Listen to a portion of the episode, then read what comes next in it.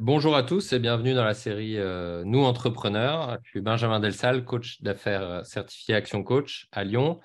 Euh, nous sommes convaincus que c'est par les entreprises locales euh, que nous pourrons construire une économie prospère et également un monde souhaitable. Et c'est pour ça que dans Nous Entrepreneurs, nous interviewons des dirigeants de la région pour qu'ils nous partagent leur parcours, leurs réussites, leurs apprentissages, potentiellement aussi les défis qui se présentent à eux et aujourd'hui, je suis ravi d'accueillir Yann Lemoine, euh, qui est président fondateur de Les Biens en commun. Euh, bonjour Yann. Bonjour Benjamin. Est-ce que, euh, bah, bienvenue d'abord sur Nous Entrepreneurs, est-ce que tu peux te présenter et présenter ton entreprise en quelques mots, s'il te plaît? En quelques mots, donc Yann Lemoine, j'ai 35 ans, bientôt 36, je suis franco-anglais, je suis né, j'ai grandi en Afrique de l'Ouest, avant d'entrer en France à 12 ans, j'ai fait un parcours d'ingénieur agro-environnement bossé pour EDF 5 ans, quitté EDF par euh, manque de sens dans le travail qui m'était proposé. J'ai rejoint une grosse startup sur Lyon qui s'appelait Force City, qui a fait faillite l'été 2019. Et euh, je me suis lancé dans l'aventure Les biens en commun fin 2019, début 2020. Euh, C'est une idée que j'avais eue en, en, 2016 quand je cherchais ma voie chez EDF. Et les biens en commun, l'idée, c'est de proposer une alternative qui soit désirable, crédible à l'achat et à la propriété des équipements du quotidien, depuis l'aspirateur jusqu'à la perceuse, en passant par l'appareil raclette, le vidéoprojecteur. En fait, ce qu'on veut faire, c'est euh, un peu le, le ou le Vélib des équipements du quotidien, un service de location de ces équipements via des casiers connectés qu'on installe dans le hall d'entrée d'immeuble. Donc, c'est nous qui achetons les casiers, c'est nous qui achetons les appareils. On développe une application et les habitants ont, euh, ont accès à l'appli pour leur permettre de réserver l'appareil de leur choix au moment de leur choix pour le, temps de leur choix. Et c'est les biens en commun qui assureront l'installation, l'entretien, euh, la gestion utilisateur. C'est vraiment le VLOV, si on veut prendre une image simple, c'est le VLOV des équipements du quotidien. Ok, super. Et ça, du coup, ça se situe où dans les, dans les cages, euh, enfin dans les halls d'immeubles euh, C'est ça? Bah, ça, ça, peut aller vraiment dans plein d'endroits différents là où ça fait le plus de sens, c'est les résidences d'habitation, effectivement, dans les halls d'entrée, parce qu'on on a le côté ultra proximité. Hein. Euh, je pense que l'idéal, ce serait que les gens partagent entre eux directement, mais dans les faits, ça ne se fait pas parce que c'est contraignant par rapport à l'achat. Et donc, la grande, grande, grande, grande, grande majorité des gens, dont moi, on achète. Et on achète parce que les alternatives actuelles à l'achat sont contraignantes. Euh, on n'a pas la proximité, on n'a pas la disponibilité 24, 24, 7 jours sur 7. On n'a pas l'autonomie, on n'a pas le bon fonctionnement, la garantie en tout cas. Euh, et, on n'a pas euh, la garantie de trouver l'appareil qu'on cherche finalement.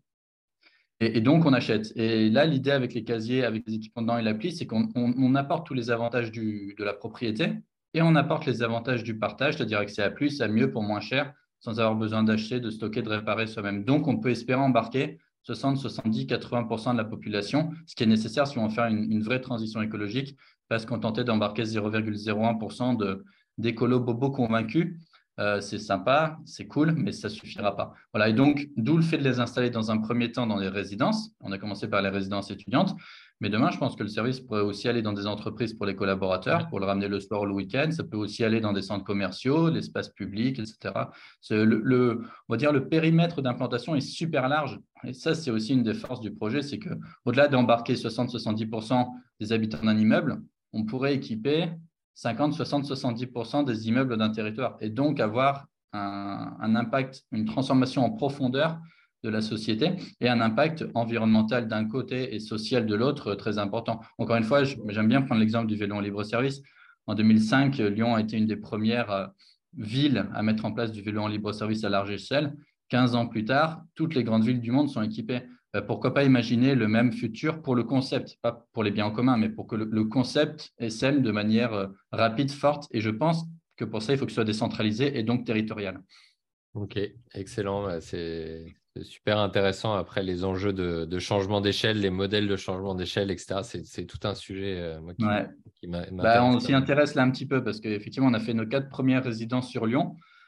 moi, je voulais en faire un projet, je veux toujours en faire un projet ambitieux de territoire, que Lyon soit pilote mais les acteurs lyonnais prennent plus de temps que ce que j'espérais à monter à bord. Donc là, on a été obligé d'une certaine manière de prospecter au niveau national. On prospecte au niveau national et nos prochains déploiements auront lieu euh, notamment à Grenoble et en Ile-de-France. Donc voilà cette question de l'essaimage, comment on essaime, quelle structure on met en place. Enfin, c'est intéressant. Ah bah, super. Super sujet. Alors justement, du coup, tu es sur euh, des, du B2B2C, c'est un peu ça? C'est-à-dire que tu as et des clients qui vont être, euh, c'est quoi? C'est des syndics, des, des, des copros, des entreprises avec les utilisateurs finaux? Comment, comment tu fonctionnes C'est ça, c'est vraiment B2B2C. Tout juste, il faut d'abord convaincre le gestionnaire de résidence ou l'entreprise, etc. Mais le gestionnaire de résidence, les casiers. Donc là, c'est gestionnaire de résidence étudiante, c'est les bailleurs sociaux, c'est effectivement les syndics de copro qu'on peut toucher via les, leurs syndics, leur régie. Euh, ça peut être aussi, bah, comme j'ai dit, les entreprises, ça peut être la poste, ça peut être, enfin, voilà, le gestionnaire immobilier. Il faut qu'on arrive à convaincre le propriétaire d'installer le, casier. On lui demande un abonnement sur les premières années qui couvre le coût d'installation. Et, ensuite, on fait payer les utilisateurs, d'où le si. Et l'idée, c'est que à terme, au bout de 2-3 ans, l'utilisation seule permet de couvrir les coûts opérationnels. Mais vu que c'est un changement d'habitude, que c'est innovant, etc., on ne parie pas sur le fait que l'utilisation seule permette de couvrir le coût d'installation. Donc, on demande au gestionnaire de couvrir le coût d'installation sur 5 ans. On lui liste, donc c'est nous qui devons tout acheter, question de trésorerie. Et ensuite, l'objectif, c'est qu'à terme, ça s'autofinance par l'utilisation et que le gestionnaire n'ait plus rien à payer.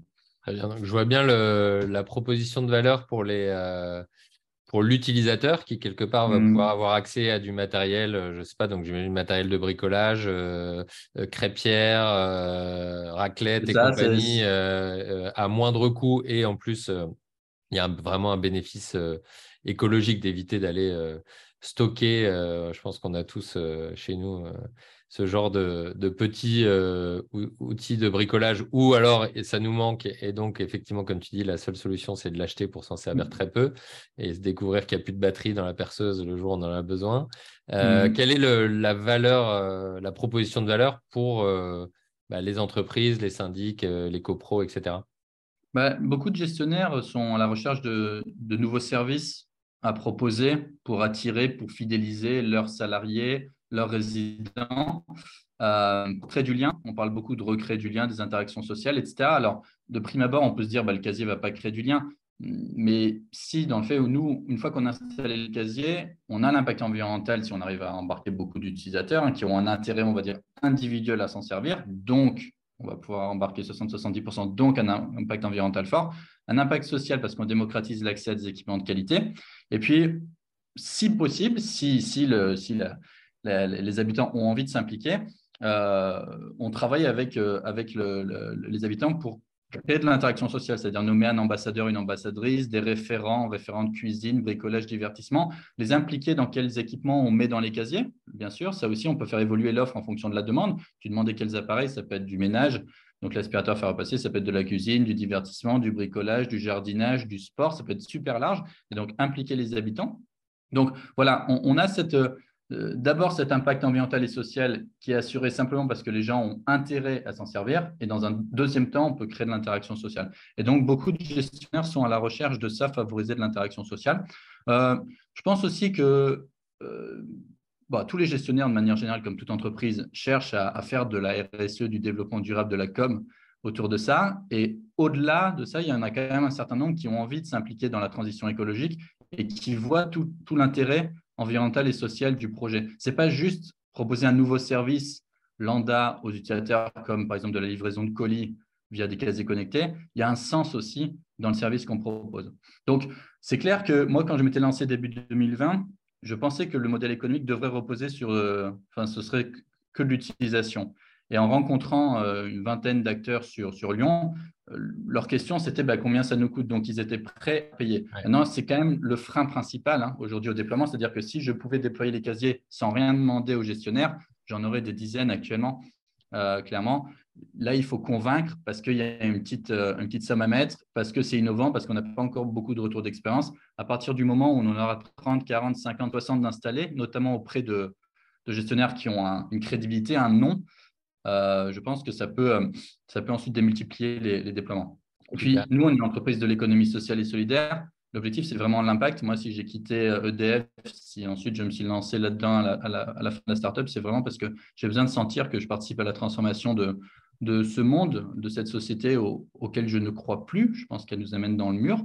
Et donc, si je n'ai si pas le sentiment de participer à des projets ambitieux pour le transformer, je suis pas épanoui. Quoi. Je me trompe peut-être dans mon analyse, hein, mais c'est mes convictions. Et donc, euh, si je suis pas aligné avec mes convictions, ça ne peut pas marcher. Et donc, une des idées, c'est qu'à partir du moment où on commence à être rentable, euh, une partie des bénéfices pourrait être réallouée pour réduire l'abonnement qu'on demande au gestionnaire suivant et ainsi enclencher un cercle, un cercle vertueux. Mais dans un premier temps, il faut qu'on atteigne une masse critique. Tu l'as dit au début, enfin, quand, en introduction, quand on discutait, la rentabilité, il faut qu'on atteigne la rentabilité. À partir du moment où on est rentable, euh, on peut commencer à, voir ce qu'on fait des bénéfices, mmh. euh, comment on les réalloue. Quoi. Mmh. Bah alors, je ne sais pas si, tu te trompes, mais en tout cas, on partage cette euh, vision que, que en tout cas, l'entreprise est, est, un levier formidable pour, bah, pour accélérer la transition qui est nécessaire. et, et qu'il faut réussir à allier et la rentabilité et l'impact. je ne sais plus euh, qui, avait dit ça. Je crois que c'était le, cofondateur de Phoenix qui avait dit dans hmm. business à impact, si tu n'as pas de business, tu n'as pas d'impact. Euh, donc, euh, ouais, bah, ça, c'est intéressant. Quoi. Mais c'est une ligne de crête intéressante. C'est un des problèmes du modèle économique actuel pour moi, mais on ne va pas se lancer là-dedans, je peux en parler des heures. On, ne fait quelque chose, l'humanité fait quelque chose que si c'est rentable et, pas si c'est utile. On, a plein de choses utiles à faire qu'on ne fait pas parce que ce n'est pas rentable et donc on se limite. Mais effectivement, dans le système actuel, et en tant que chef d'entreprise, bah, pour agir, il faut être rentable. Donc, euh, il n'y a pas le choix.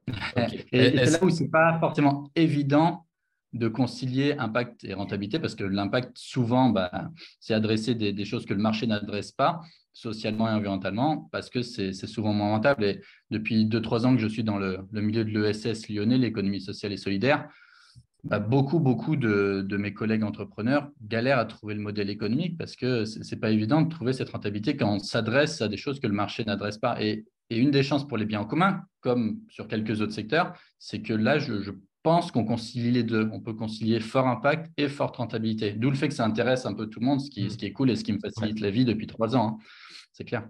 Est-ce que tu as une, euh, une, fierté, une réalisation euh, sur les, donc les trois, trois dernières années maintenant euh, Quelque chose dont tu es spécialement fier, qui peut peut-être aussi illustrer encore mieux ce que vous faites?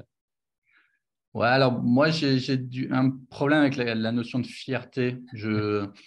Je ne suis pas fier de moi. Je considère que ce que je fais, c'est le minimum que je dois faire vu la chance que j'ai eue de naître dans telle famille, d'avoir telle éducation, de, de rencontrer telle personne, etc. Je suis assez déterministe comme garçon.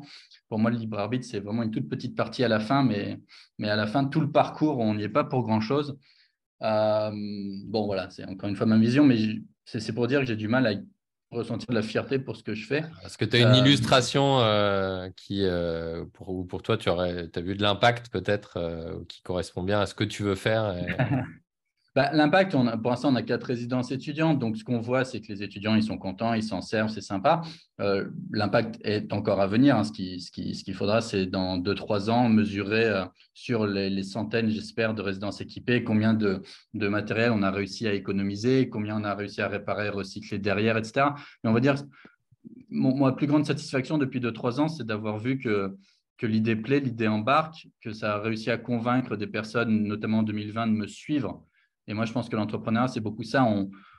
On, lance des perches, on, rencontre des gens, on propose des choses, et ensuite, beaucoup dépend de en face s'il y a du répondant ou pas. Et, ben, j'ai eu la chance de rencontrer trois, quatre personnes en 2020 qui ont été, euh, qui ont été structurantes et qui ont été convaincues. Donc, j'ai réussi à les convaincre, si on veut dire. Donc, je suis peut-être fier d'avoir réussi à les convaincre de me suivre, de suivre le projet. Mais sans ces personnes-là, je n'aurais pas réussi en un an et quelques mois à avoir ma première installation presque tel que j'avais imaginé, c'est-à-dire que je n'ai pas eu besoin de commencer par euh, aller dans un hall d'entrée avec un aspirateur euh, pour le louer, quoi. ce qui m'aurait gonflé, je ne l'aurais pas fait.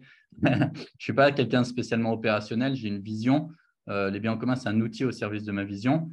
Et moi, je voulais tout de suite avoir mes casiers connectés et mon application. c'est parce que j'ai rencontré des personnes chez Seb, le roi Merlin Boulanger, euh, une, PME euh, sur Montpellier qui faisait des casiers connectés et qui avait un site de réservation de parties de bowling qu'on a pu transformer pour pas cher en site de réservation de parties d'aspirateurs.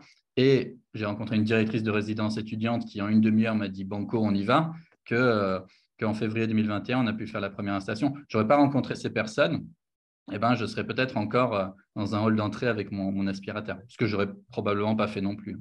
C'est quoi tes, euh, ou ton enjeu principal pour, euh, pour 2023, vu qu'en en début d'année donc, Bah, il sera diffusé sûrement en janvier ou février, mais euh, est-ce que tu as identifié un enjeu euh, spécifique pour cette année? Enfin, il y a deux enjeux qui sont un peu parallèles d'ailleurs. La première, c'est que il faut qu'on déploie maintenant, qu'on accélère le déploiement. Donc, on, va en faire 25 cette année. On en a déjà 4 de, signés qu'on va faire euh, fin janvier, début février. donc, on en veut, on en veut 25. et puis surtout chez des, gros gestionnaires qui, au-delà d'avoir un parc large pour déployer par la suite, ont aussi une crédibilité. Donc là, ce qui est chouette, c'est qu'on va installer le service dans, au Crous de Grenoble. Donc, en termes de visibilité, ça va être génial. Euh, et puis, en parallèle, le deuxième enjeu, c'est qu'on a besoin de sous cette année. Donc, jusqu'à maintenant, ça a été du financement par de la dette via différents dispositifs, Réseau Entreprendre, BPI, France Active, Crédit Coopératif, etc. Là, on ne peut plus s'endetter. Donc, il va falloir qu'on lève et qu'on lève d'ici le milieu d'année à peu près. Donc euh, voilà, c'est en ça que les, deux vont se suivre. C'est plus on peut avoir de signatures de déploiement d'ici l'été, plus ce sera facile de convaincre les investisseurs. Et puis bien sûr, les investisseurs sont nécessaires pour faire nos 25 déploiements et les 70 qu'on prévoit l'année euh, l'année prochaine. Bon, super, excellent. Euh, comment est-ce que toi, tu progresses en tant qu'entrepreneur? Oh, ça, c'est une question super vaste. Euh, moi, en fait, à la base, je ne suis pas un entrepreneur né. Euh, je n'avais jamais pensé à entreprendre vraiment jusqu'à jusqu'à ce que je commence à chercher ma voie chez EDF et que j'ai plusieurs idées et que je les propose en interne et qu'en général, on me dise non pour différentes raisons. Hein. Je ne juge pas le fait qu'on me, dise non, mais euh, en tout cas, j'étais en force de proposition. J'avais envie d'intraprendre, si on veut. Et en fait, c'est venu petit à petit avec le, le côté je vais avoir de l'impact j'ai pas réussi à trouver un poste salarié où je peux euh, être en adéquation avec ce besoin d'impact. Si je l'avais trouvé, je pense que ça aurait peut-être été parfait. Hein. Euh, le sentiment d'être utile et une, stabilité d'une certaine manière, ça aurait, été, parfait, mais ça ne s'est pas présenté. Euh, quand j'ai été licencié, pareil, le hasard, enfin, si la startup n'avait pas fait faillite, je ne serais pas là aujourd'hui, quoi, probablement. Tu vois, d'où on revient au déterminisme versus libre arbitre. Donc, j'ai été licencié, j'avais 18 mois de chômage, j'avais cette idée, ben, je me suis dit, il y a rien j'ai rien à perdre. Où est le risque? Je ne vois pas où est le risque. Euh, j'ai 18 mois de chômage, oui, je suis moins payé que si je retrouvais un taf, mais bon, euh, voilà, j'ai pas, j'ai pas, de ce côté-là, j'avais quand même un chômage qui était, qui était, qui était suffisant. Et donc, euh, donc, je me lance. Comment j'ai évolué depuis? Je sais je sais pas à quel point on peut dire j'ai évolué. Comment tu fais euh, C'est notamment, qu'est-ce que je sais pas, est-ce que tu, tu, tu, lis, tu rencontres des gens, tu euh, comment tu fais pour monter en compétences et pour en parler tout à l'heure des, des, des, centaines de compétences nécessaires en tant que chef d'entreprise. comment est-ce que tu fais pour les acquérir, pour les Ouais, je, c'est beaucoup. Je dirais pas que je lis. Je lis pas spécialement de bouquins d'entrepreneuriat, d'entrepreneurs moi, je préfère lire des bouquins d'économie, d'histoire, de géopolitique. en fait, commun, c'est pas ma passion. Je, des casiers connectés, mettre des appareils dedans et faire une application, euh, bon, euh, moi, ma passion, c'est ma vision sociopolitique du monde de demain. Et les biens communs, c'est un outil au service de ça. Et donc, c'est ce qui aussi qui m'a permis, je pense, de beaucoup relativiser. Et contrairement à plein, de, plein d'entrepreneurs et chefs d'entreprise, je ne peux pas dire que je suis sous l'eau, je bosse pas le soir ou très rarement, je bosse pas le week-end parce que ce n'est pas ma passion. Et, aussi pour ça qu'il y a un an, un an et quelques mois, quand mon associé Thomas m'a rejoint, j'ai eu aucun souci à lui faire toute la place. Ce n'est pas mon bébé, tu vois, j'ai eu aucun souci à lui faire toute la place pour qu'il devienne directeur général et qu'il prenne les choses en main d'un point de vue opérationnel. Donc, euh, donc voilà, l'entrepreneuriat, ce n'est pas ce qui me passionne. Donc, je n'allais pas lire des bouquins sur tel entrepreneur qui a réussi tel truc, tel truc, tel truc. D'autant plus que je pense quand même que c'est une histoire à chaque fois très personnelle, très particulière. Et donc, j'ai plus appris au fur et à mesure. Euh, je pense que ça, c'est une de mes forces. C'est ta vision qui te tire quelque part et qui fait qu'après, euh, le besoin euh, génère. Ouais, voilà. Donc, j'ai. Et puis, et puis bah, j'ai quand même, notamment parce que j'étais tout seul pendant deux ans, ce qui n'était pas vraiment un choix, mais je n'ai pas trouvé le bon associé en me lançant. Et puis, in fine, vu que j'avais l'idée, c'est peut-être une bonne chose que je commence seul, j'ai pu aller vite. Maintenant qu'il faut aller loin, ben, il faut forcément euh, m'entourer. Mais, euh, mais vu que j'étais seul, ben, j'ai quand même suivi six ou sept parcours d'accompagnement. Ah oui, quand même. Ouais. Donc voilà, donc c'est par là, on va dire que j'ai, même si en général ça reste assez théorique, assez généraliste, ça culture quand même. mais oui, j'ai suivi beaucoup de programmes d'accompagnement sur, sur Lyon et, et, même au niveau national. En ce moment, on est dans le programme d'accélération de start-up à impact de la Poste. Donc ça, ça, ça joue. et puis après, c'est beaucoup apprendre sur, apprendre sur le tas. Mais pour l'instant, je n'ai pas eu le sentiment d'arriver à un truc que je que n'arrivais pas à apprendre assez vite ou que je maîtrisais pas. Tu vois, peut-être que dans quand on va recruter, qu'il y aura des, enjeux de RH, de, déclaration sociale, etc. Ça, être plus compliqué, mais on est bien accompagné finalement. Si tu as, les moyens de te faire accompagner, tu vois, on a un expert comptable, bon, ben voilà, comme ça, je n'ai pas besoin de gérer tout ce qui est déclaration de TVA, etc. On a un accompagnement juridique, donc je n'ai pas trop besoin de rentrer dans tous ces détails-là. Et le reste, finalement, il n'y a, y a rien de, je trouve, de particulièrement compliqué. Ensuite, je pense que euh, là où un accompagnement pourrait être nécessaire, c'est sur mon accompagnement personnel, comment gérer ma vie perso, ma vie pro. Pour l'instant, je la gère assez bien parce qu'encore une fois, les biens communs, ce n'est pas une passion fondamentale, donc j'arrive assez bien à couper. Et puis ensuite, il y a, je pense, euh, euh, monter en compétence sur le côté gestion d'équipe, comment transmettre sa vision, comment embarquer les gens au niveau gouvernance. Moi, j'ai vraiment envie que les biens en commun, ce soit une structure pas complètement horizontale, parce que je pense qu'il faut quand même un peu de verticalité pour avancer, mais où, j'implique le plus possible euh, les, les, les, salariés, puis les utilisateurs, etc., etc. Donc, tout ça, je pense que la question de gouvernance, les questions humaines, ça va être des choses sur lesquelles j'aurais besoin de, d'approfondir mes connaissances. Mais pour l'instant, vu que j'ai seul, et maintenant on est deux, enfin trois avec une alternante, c'est bon, on arrive à peu près à gérer ça. Ok, super. Et puis, mmh. j'imagine que les sujets de levée de fonds, etc., c'est aussi des choses sur lesquelles, euh, travailler en plus. Ouais. le changement Alors, levée de fonds, on a, pareil, j'avais eu un cabinet de conseil qui m'avait aidé à faire le business plan, le prévisionnel, avec du financement d'un dispositif qui s'appelle Startup Bingo. Il y a quand même beaucoup de dispositifs qui existent aujourd'hui pour accompagner, pour aider, pour financer. Un des enjeux, c'est justement de ne pas se perdre là-dedans et quand même d'avoir suffisamment de temps pour pour gérer son là, on est plutôt aujourd'hui dans une logique de refuser des sollicitations pour intégrer tel ou tel programme. Mais, mais c'est évident qu'au début, c'est indispensable. C'est évident que ces dispositifs de financement sont super utiles aussi. C'est ce qui m'a permis de me faire accompagner rapidement par un cabinet juridique et par un cabinet euh, de conseil en financement.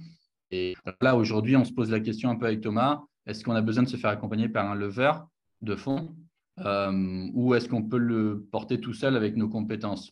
On va commencer à rencontrer des, fonds, des business angels, etc. Et puis, si on se rend compte qu'on est très challengé, qu'on n'arrive pas à répondre, bah, dans ce cas-là, on, ira chercher de l'accompagnement, je pense. OK. Super. Ben, euh, je n'ai pas euh, pris note du, temps, mais on a dû dépasser un petit peu par rapport à d'habitude, mais c'était passionnant, donc euh, c'est top. Merci beaucoup. Est-ce que tu as un, un entrepreneur ou une euh, entreprise locale ou une structure locale d'ailleurs, euh, peu importe le, statut euh, juridique, que ce soit de l'ESS ou de l'économie plus conventionnelle, que tu aimerais entendre ou que tu aimerais mettre en valeur qui, pour toi, pourrait bénéficier d'être mis en valeur ici? Ouais, c'est une question compliquée parce que j'en ai plein en tête. Bah, tu peux en donner deux si tu veux. j'en ai plein, plein. Enfin, je pourrais t'en donner plein. Bah écoute, là, spontanément, la personne qui vient en tête, c'est Tizu, T-I-Z-U de Ludovic. Euh, J'ai un, doute sur son nom, mais euh, euh, c'est une entreprise voilà, où il y a de l'impact et il y a aussi un modèle économique, donc je pense qu'il peut scaler aussi. Ils font du, des meubles en bois upcycler, recycler. Quoi. Ils, récupèrent, euh, ils récupèrent du bois, ils font des meubles et ils ont une petite, une petite touche perso euh, décoration que je lui laisserai te présenter si tu, ouais. tu Mais, mais voilà, ça marche bien. Ils viennent de, de, s'installer dans un grand entrepôt dans l'Est lyonnais et ça, ça a l'air de, de bien démarrer. Ok, et euh, toute dernière question, euh, comment est-ce que les auditeurs, euh, tu as, pas mal parlé des bailleurs sociaux, des entreprises, etc. S'il y a des gens qui veulent te contacter ou même suivre ce que tu fais, c'est quoi mmh. ton, moyen de communication le plus efficace?